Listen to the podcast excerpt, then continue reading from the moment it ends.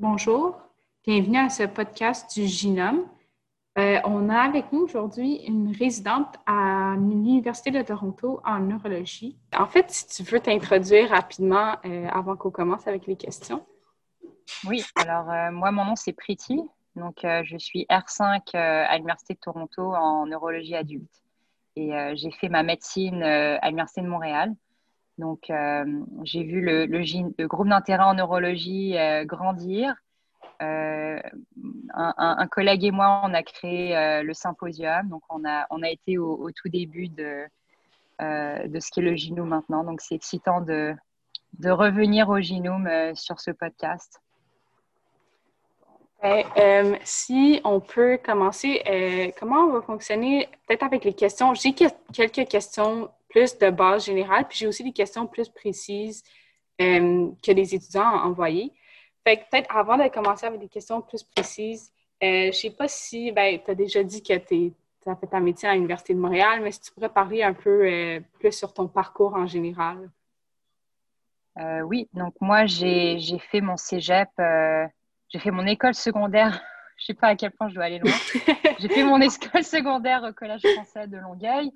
J'ai fait mon cégep à Brébeuf euh, avec le BI.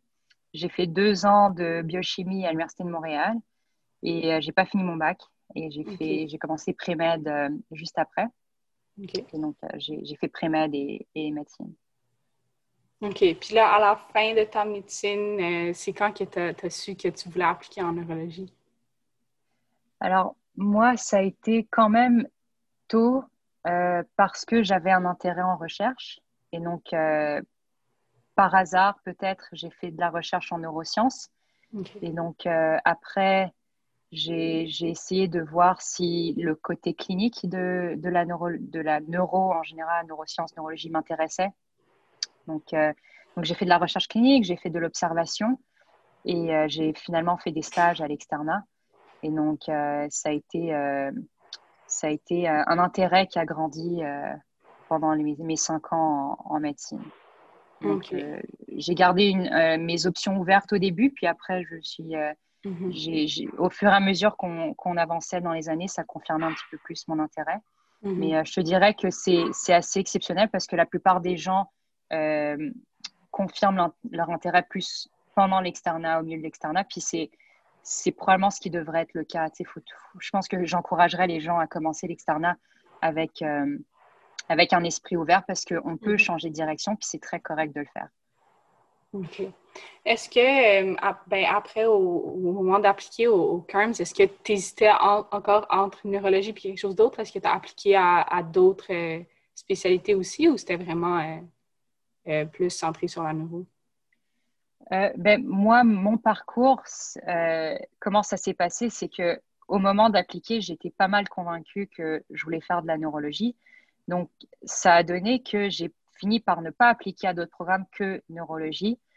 Euh, je pense que la plupart des gens appliquent à d'autres programmes. Donc, il y en a beaucoup qui appliquent en, soit en psychiatrie ou en médecine interne ou en médecine familiale ou en physiatrie même. Mais moi, c'était plus neuro. Et puis, puis l'application au CARM, c'est vraiment quelque chose de, personnalisé. Donc, c'est vraiment qu'est-ce que toi, dans ton cœur, tu es, vraiment prêt à faire comme carrière. Puis moi, c'était vraiment neuro. Et, le, trade-off, comme on dit en anglais, c'était que ça ne me dérangeait pas d'aller ailleurs que, Montréal, ailleurs qu'au Québec. Ça ne me dérangeait pas d'être euh, d'être euh, anywhere. Comment on dit anywhere? Ça me dérangeait pas d'être à quelconque endroit au Canada. Mhm. C'était ça que moi, je m'étais dit dans, dans mon cœur. Et puis, et puis donc, c'est pour ça que j'ai fini par appliquer à beaucoup de programmes en neurologie adulte. OK. Donc, comment tu as trouvé ça d'appliquer à plein d'endroits ailleurs qu'au Québec? Est-ce que c'était très différent, le processus hors Québec euh, par rapport aux écoles ici? Pas tellement, en fait. Donc, euh, le processus est pas mal similaire. Je te dirais que là, c'est un peu différent à cause de COVID, mais si je peux, je peux te dire comment c'était avant COVID. Donc, euh, avant Covid, comment ça marche C'est que tu essayes de faire des, stages euh, à option à l'extérieur du, Québec. Et puis, euh, c'est le processus, je pense qu'il faut le voir avec Monsieur Barrett, je crois, ou je ne sais plus qui est en charge des stages à option à l'extérieur du Québec. Mais, mais donc, il faut revoir comment ça marche aujourd'hui. Il, il, y a cinq ans, c'était Attends, je pense que maintenant, il y, a un, portail AFMC où tu appliques comme ça à, d'autres stages. Je pense que c'est ça le processus. Donc, il faut appliquer euh, sur le portail AFMC. Et puis, euh, et puis, une fois que tu es admis, tu reçois un email, on te dit où aller, quand aller. Euh, moi, ce que j'avais fait, c'est que j'avais. Donc, un, de mes premiers stages à l'extérieur de Montréal, c'était à Toronto. Et donc, j'ai j'ai booké un, un, Airbnb à côté de l'hôpital. Et puis, euh, c'était vraiment, euh, vraiment une expérience formidable parce que j'ai rencontré des gens vraiment cool. Euh, j'ai loué une chambre chez quelqu'un et puis c'était chez un couple. Et donc, ce couple-là était vraiment cool. Ils avaient dans la quarantaine, mais comme ils étaient super géniaux, j'ai rencontré plein d'autres gens grâce à eux parce qu'ils invitaient des amis chez eux. Donc, finalement, c'était un, un gros moment social plus que juste travail. Donc, j'ai finalement vraiment adoré mon stage à Toronto parce que parce que c'était très nouveau, parce que je faisais beaucoup de rencontres. Euh, et, donc, euh, donc, après, le stage en tant que tel, bah, c'est en anglais. Donc, ça, c'est quelque chose à, considérer. Euh, moi, je, suis francophone de naissance. Donc, l'anglais, c'est pas ma première langue. Et puis, les termes, tu vois, il faut les apprendre sur le coup, mais ça va bien. Tu c'est quelques jours, tu es, peu, un peu plus lent, mais après, ça, ça va très bien. Et, et puis, on est bien accueillis à Toronto. Les gens, ils aiment beaucoup les francophones. Donc, euh, ils aiment beaucoup Montréal. Donc, c'est cool. Tu, tu, fais des rencontres, tu rencontres d'autres résidents, d'autres externes. Euh, donc, j'encourage les gens, s'ils souhaitent, euh, s'ils considèrent faire un stage à l'extérieur du Québec, de, le considérer parce que c'est qu'un plus.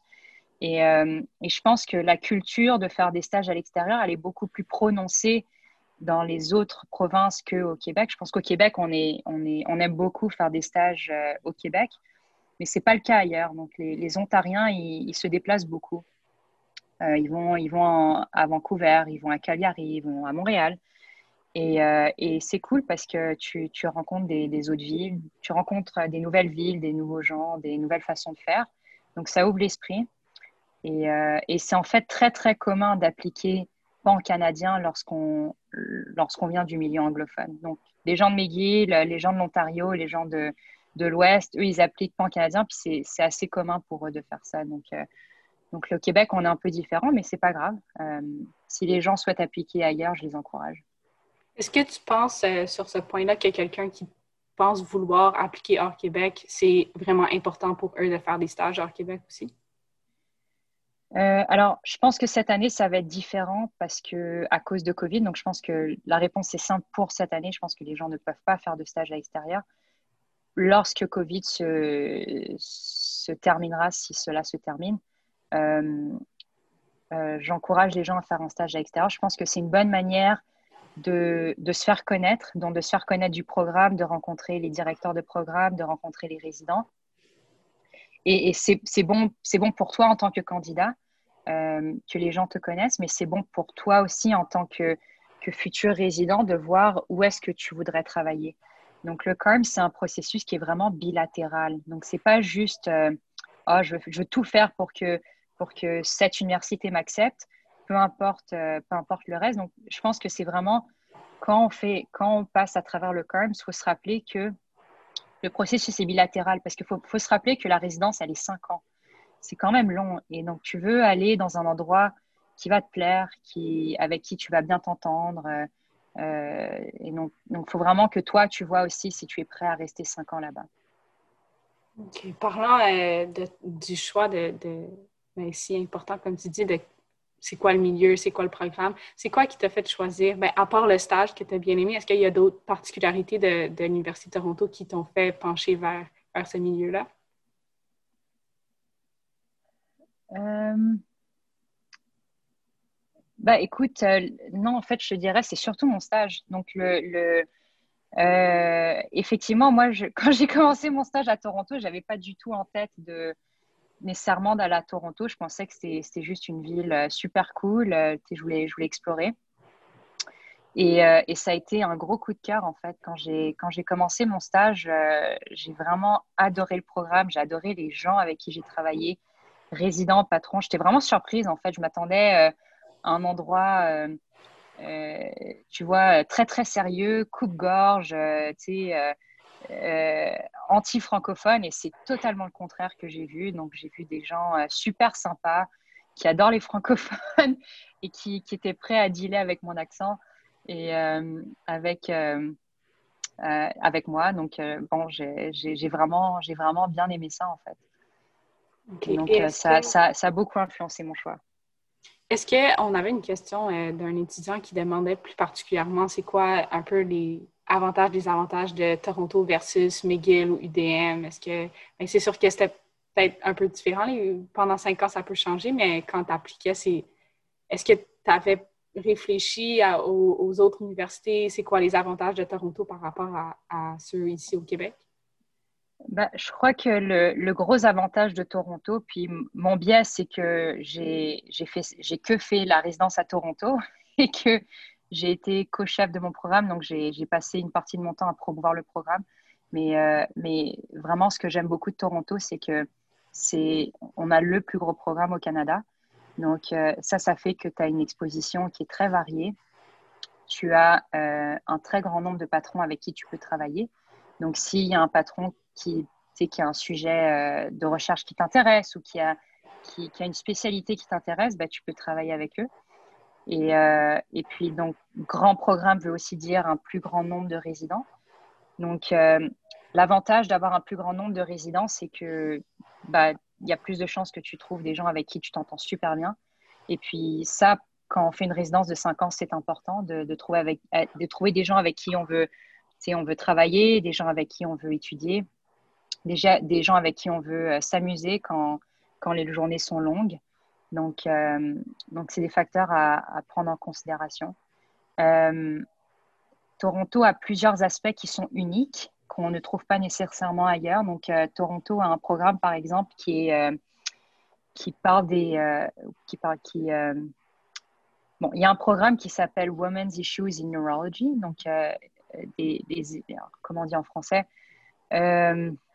donc c'est bref, c'est une surspécialité de la neurologie qui, se spécialise à adresser les particularités de, la prise en charge de maladies neurologiques chez les femmes. Donc, que ce soit pendant, euh, les menstruations, euh, euh, pendant la grossesse ou pendant la ménopause.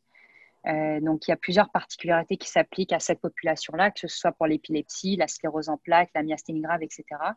Et donc, Toronto a maintenant un programme où les résidents sont invités à faire une rotation il y a maintenant un fellowship d'ailleurs, donc euh, les, résidents qui graduent peuvent aller faire une surspécialité dans ce programme-là. Et euh, en plus d'une spécialité clinique, il y a aussi un, sous-programme qui, a plus un aspect social. Donc, euh, dans ce programme-là, patron et résidente, donc c'est un programme qui est plus pour les, femmes, on s'assoit un soir, on prend un verre et puis on parle de, on échange conseils, suggestions sur comment euh, s'épanouir en tant que femme dans un, dans un programme comme celui de la neurologie. Donc, on parle de finances, on parle de négocier son salaire, on parle de, de euh, c'est quoi avoir un enfant en résidence ou quand on est patron, patronne plutôt, etc. Donc, euh, il y a un aspect social qui est très important qu'on ne trouve pas nécessairement ailleurs. donc voilà, donc ça c'est un peu les particularités que Toronto qu'on ne trouve pas nécessairement ailleurs. donc, euh, c'est super intéressant. Euh, j'avais une autre question d'un étudiant un peu dans la même veine, mais liée à quelqu'un qui voit que euh, on est intéressé par les applications à Toronto, puis on, on, essaie de faire des stages ailleurs. Est-ce que, à quel point c'est important de connaître quelqu'un à Toronto pour euh, recevoir une lettre euh, de recommandation ou des choses dans ce genre-là? Est-ce que toi, quand tu appliquais, tu avais une lettre de recommandation de quelqu'un à Toronto qui t'a, euh, qui t'a aidé avec le processus ou c'est pas quelque chose de super important d'avoir un contact là-bas? bah, écoute, pour cette année, encore une fois, ce sera exceptionnel parce que je pense que beaucoup d'applicants hors Toronto n'auront pas de lettre de gens de Toronto parce qu'ils n'auront pas eu les moyens de faire de rotation en dehors de Covid, euh, la plupart des gens essayent d'avoir des lettres de Toronto. Euh, je te dirais que la plupart des gens font au moins un électif à Toronto. Euh, et, je pense que c'est un avantage d'avoir une lettre de Toronto, mais c'est pas nécessaire. Donc, il y, a des gens qui n'en ont pas et c'est correct. Je pense que je pense que l'important, c'est vraiment d'avoir des lettres de, de gens qui te connaissent bien, qui sont en mesure de, parler de toi, de, dire à quel point tu es un candidat extraordinaire. Et euh, idéalement, si c'est neurologie, tant mieux. Euh, je mm. pense que ça, le fait d'avoir une lettre en neurologie, ça démontre euh, un intérêt en neurologie. Et avoir une lettre de quelqu'un de Toronto, ça, ça, ça, ça, aide, mais je ne pense pas que ce sera nécessaire cette année parce que je te dirais que la plupart des candidats hors Toronto n'en auront pas. OK. Euh, un peu dans la même direction, j'avais une question de quelqu'un qui, euh, euh, du point de vue de quelqu'un qui commence son externat, une étudiante en deuxième année qui, qui est curieuse de savoir comment, est-ce que tu as des conseils pour comment se préparer au stage en neurologie pour un peu se démarquer pour, auprès des patrons? Oui, donc le, bah, il y a plusieurs façons. une, Numéro un, je dirais, euh, essaye d'étudier un petit peu à l'avance. Donc, euh, tu sais, avoir une base de connaissances, ça aide à, avoir confiance en toi quand tu fais des consultes et puis, tu sais, à répondre aux questions lorsqu'on t'en pose. Donc, moi, ce que j'avais fait, je pense que j'avais étudié le Toronto Notes et puis j'avais acheté le Case Files en neurologie. Euh, et puis, j'avais essayé d'étudier un petit peu à l'avance. Puis, je pense que j'avais, révisé mes cours de deuxième année, le blog de neurologie que, que vous avez. Euh, donc ça, c'est numéro un. Numéro deux, je pense que ce que j'avais essayé de faire, c'est de, de, voir si je pouvais aider avec les présentations orales. Donc euh, la plupart des hôpitaux ont des, des rounds, je ne sais pas comment dire en anglais, en français, mais des... des bref, des... ouais, enfin c'est... Des, ce qu'on appelle des rounds. Donc finalement, tout le département, toute la division de neurologie s'assoit ensemble pendant une heure par, par semaine et puis on parle d'un cas, par exemple. On parle d'un sujet. Donc, euh, j'avais essayé de, de, voir si je pouvais présenter des cas ou, ou présenter un sujet à ces rounds-là. Euh, puis bon, ça, ça permet de, de, de, ça permet de faire en sorte que les patrons te connaissent, donc ils mettent un visage à tout le monde. Mhm. Euh, ils savent t'es qui. Et, et, puis, ça, ça, peut aider les résidents aussi. Donc, tu sais, quand on est résident, on, est, on est occupé d'habitude. Et puis, avoir euh, un étudiant ou une étudiante en médecine euh, super motivé qui veut faire une présentation, c'est, on est toujours content d'entendre ça. Donc, euh, donc c'est win-win en fait, c'est, gagnant-gagnant pour tout le monde.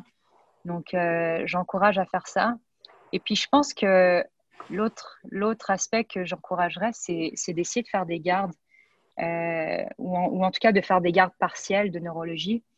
Puis, je pense que ça, bah, ça démontre la motivation, mais je pense que la raison principale, ce serait de voir comment ça se passe, une garde, et de voir comment, euh, un peu comment, comment les résidents font. Euh, voilà, donc avoir une idée de ce que ça va être la résidence. Donc, je pense que c'est, ça peut être important. OK, parfait. Euh, toujours en lien avec les stages, on a reçu une question de quelqu'un qui voulait savoir quel stage à option tu as, fait pendant ton externat, les stages un peu connexes à la neuro? Euh, alors moi, j'avais, fait euh, mes stages à option, c'était donc j'en avais fait plus en, en neuro-adulte. Mhm. Donc ça, c'était, c'était le, plus gros de mes stages.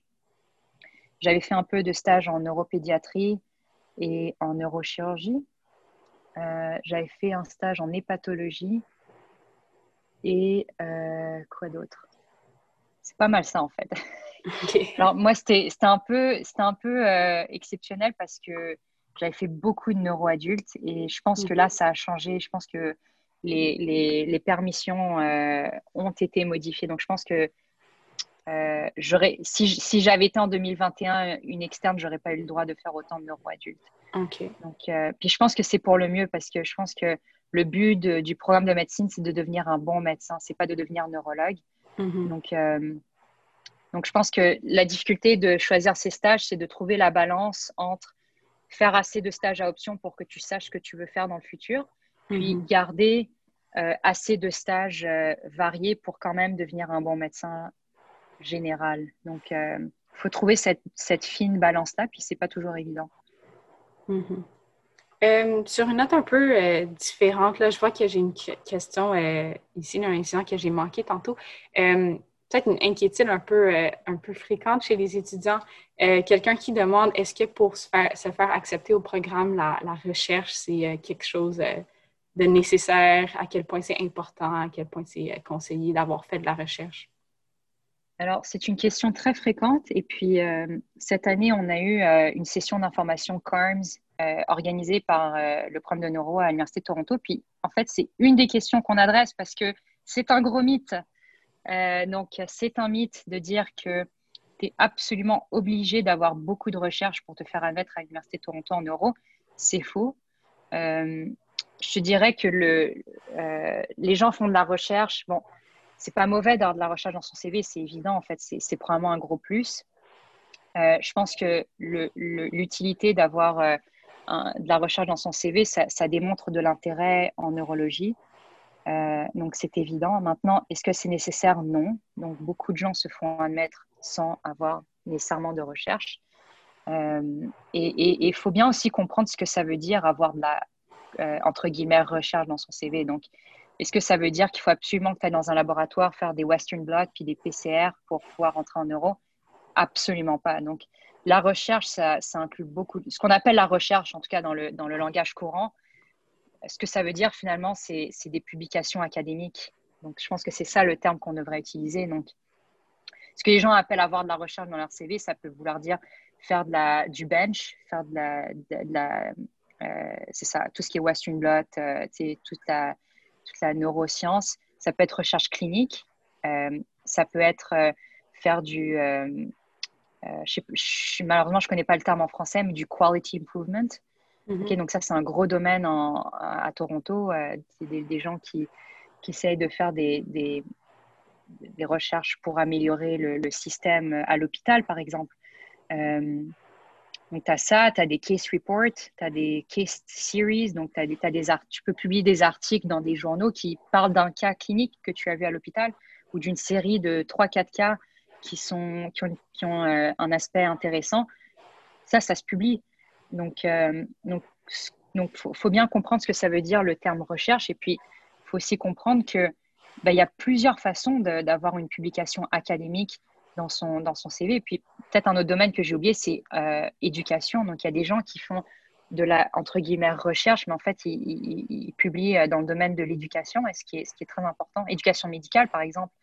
Et donc, donc il y a beaucoup de choses, ou, par exemple en, en, en santé mondiale, donc, euh, donc il y a vraiment, euh, c'est très vaste. Et puis, je pense que j'encouragerais les gens à, explorer ce qui les intéresse. Euh, si c'est juste purement l'aspect clinique qui les intéresse, c'est très correct. mais tu sais, c'est le fun d'avoir un intérêt à l'extérieur de voir des patients. Donc, c'est quelque chose qui les intéresse, je les encourage. Mm-hmm. Si, si, on dit qu'il y a beaucoup de, de variétés même à l'intérieur de la recherche, il ne faut pas nécessairement en avoir fait d'un type ou d'un autre. C'est quoi donc, selon toi, au-delà de la recherche, un, bon dossier CARMS pour appliquer en neuro? C'est une bonne question. Je pense qu'il n'y a pas de recette magique. Je pense que c'est ce que, ce, que les, ce que les directeurs de programme vont te dire, puis ce que je vais te dire, puis ce qui est la vérité, c'est que tous les programmes cherchent euh, plus ou moins la même chose. Ils veulent des candidats, candidates qui sont euh, ce qu'on dit. En, anglais, on dit well-rounded. Je suis désolée, je ne parle pas mhm. souvent français, puis je n'ai pas, pas tous les termes, mais des candidats qui sont, qui sont complets. Donc, on cherche, on cherche en tout cas des bonnes personnes. Tu vois, quand tu. Quand tu mettez-vous à la place de, de l'intervieweur. Qu'est-ce que l'intervieweur, l'intervieweuse, qu'est-ce qu'on veut? Un, programme cherche des candidats avec qui ils veulent travailler pendant cinq ans. Donc, des bonnes personnes qui travaillent fort, qui, sont motivées par, euh, leur domaine, euh, qui, sont, euh, qui sont fiables, qui, veulent être là, finalement. Et donc, il y a plusieurs façons de démontrer ça. Ça peut être par des bonnes lettres de recommandation, par des publications académiques, ça peut être par, je sais pas, des présentations orales que tu as fait à l'hôpital, ça peut être de plein, plein de façons, ça peut même de façon créative, tu sais, je sais pas. Moi, j'ai pas fait beaucoup de ça, mais par exemple, il y a des gens qui s'impliquent dans les, dans les groupes de support pour patients. Tu sais. Je sais pas, moi, par exemple, je m'intéresse au Parkinson. Je sais que Parkinson Canada a des groupes de support pour patients. Tu, Il y en a, par exemple, qui s'impliquent là-dedans bénévolement, tu sais, qui font des, des sessions d'activité avec les patients. Donc ça, ça peut être un moyen, par exemple, de montrer de l'intérêt en neurologie. Donc il y a, y a, faut, faut garder l'esprit ouvert, puis il faut comprendre qu'il n'y a pas de recette magique là, pour entrer au programme. Tu sais. Fais, ce qui, tu sais, essaye de voir qu'est-ce qui t'intéresse dans ton cœur, puis explore-le. Tu sais, puis, euh, pas peur d'essayer. Tu sais. Mm-hmm. Je pense que euh, c'est des très bons conseils qui vont être appréciés par beaucoup d'étudiants. Euh, maintenant, euh, changement de sujet un peu hors des, hors des applications, mais maintenant, après, maintenant, après ton CARMS puis jusqu'à aujourd'hui, est-ce que c'est. comment tu comment as vécu la, la transition ben, pour sortir du Québec, aller au, hors, du Canada, puis une fois pour t'établir en tant que résidente, est-ce que la transition a été difficile? Est-ce que ton quotidien avait l'air de quoi? Est-ce que la, la langue, le, changement de langue était difficile? Euh, bah, écoute, il y a une transition qui est certaine et, la transition, elle se fait à plusieurs niveaux. Donc, tu as, le fait d'habiter dans une autre ville, euh, de parler une autre langue, de travailler dans un nouvel hôpital puis de faire un travail, une job complètement différent. Donc, euh, donc, la transition, elle se fait à plusieurs niveaux. Je te dirais que probablement que la transition qui est la plus difficile, c'est de passer du statut d'externe au statut de résident. Puis mhm. ça, ça n'a pas besoin d'être résident de neuro, c'est résident en général. Puis je pense que la marche, elle est, elle est haute parce que bah parce que c'est la vie, parce que c'est comme ça que, que, le programme a été créé. Puis, euh, puis tu sais, c'est une transition importante. Tu, passes d'être étudiant avec pas beaucoup de responsabilités à résident avec des responsabilités.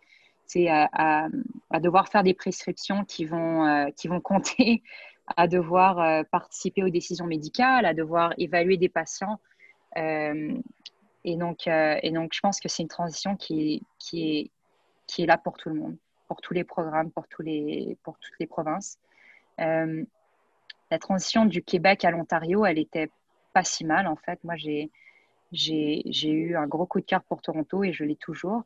Mais ma première année était particulièrement excitante parce que je trouvais ça cool d'habiter dans une nouvelle ville aussi grande, avec tellement de choses qui se passent, avec tellement de cultures qui se mélangent. Moi, c'était le, mélange de cultures, ça a été un gros plus pour moi d'aller à Toronto. C'est, en fait, c'était une grosse raison qui, m'a, qui, a fait que Toronto m'a plu.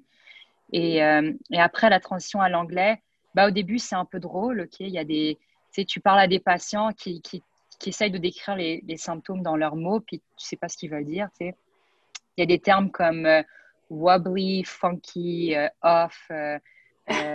C'est que je ne savais pas ce que ça veut dire. Puis littéralement, je me, je me souviens, c'était mon premier, premier mois en résidence à Toronto. Puis mon patient, il me dit, je, je suis, I, feel wobbly. Puis je lui dis, mais je suis désolée, ça veut dire quoi? Puis le patient, il m'a dit, Are you even a doctor? tu vois, comme, de quoi tu parles? Est-ce que tu es, est es médecin? Puis c'était drôle, puis tu sais, on a ri ensemble, puis j'ai dit, je suis désolée, je suis francophone. Et puis ça, a super bien passé, tu sais, le patient, il a ri avec moi, puis on a, on, il m'a expliqué, puis on a passé à autre chose, tu sais. Puis en fait, au lieu d'être un avantage, je pense que ça m'a aidé à, à, à, créer des liens avec les patients. Tu sais, ils ont, ils ont trouvé ça, ils ont trouvé ça cute, ils ont trouvé ça euh, mm-hmm. gentil, puis euh, les deux, on essayait de, se sortir de cette situation-là avec le sourire. Donc, euh, donc tu apprends. Puis au début, c'est awkward, c'est drôle. Tu, demandes à tes patrons, ça veut dire quoi, euh, norme, ou je sais pas, des, termes médicaux que tu n'as pas nécessairement entendus. Puis, euh, puis ils vont te le dire. Puis c'est mhm. ça, ça, va être une marche à prendre, mais c'est pas si pire. Ça se fait bien. Avant de conclure, je veux juste te demander, maintenant que tu en cinquième année de la résidence, c'est quoi tes plans pour l'avenir? Est-ce que fellowship, euh, en quoi, euh, est-ce que tu sais vers quoi tu t'alignes ou... Euh? ouais, donc moi, je m'en vais en, en, troupe du mouvement. Donc, je m'en vais dans le domaine du Parkinson. donc, je commence en juillet. Je vais faire un fellowship à l'Université de Toronto, en fait, à Toronto Western Hospital, avec Dr. Lang et euh, j'applique pour la maîtrise. Donc, euh, j'espère faire, euh, faire une maîtrise en épidémiologie clinique. Donc, on va, je, suis en train d'appliquer, donc on va voir si, si je suis admise. Et donc, idéalement, ce serait les deux qui vont commencer pour moi en juillet. Et bah, après, le, futur le dira, on ne sait pas trop. Après, ça va être de trouver un travail. C'est bon. Euh, je pense que j'ai pas d'autres questions qu'on a reçues des étudiants, puis on a, on a couvert je pense, euh, les sujets principaux qu'on voulait, voulait voir. Euh, je, fais que je vais te remercier beaucoup d'avoir fait ça avec nous pour, pour les étudiants à l'UDM. Et merci à tout le monde d'avoir écouté ce podcast. J'espère que vous avez aimé.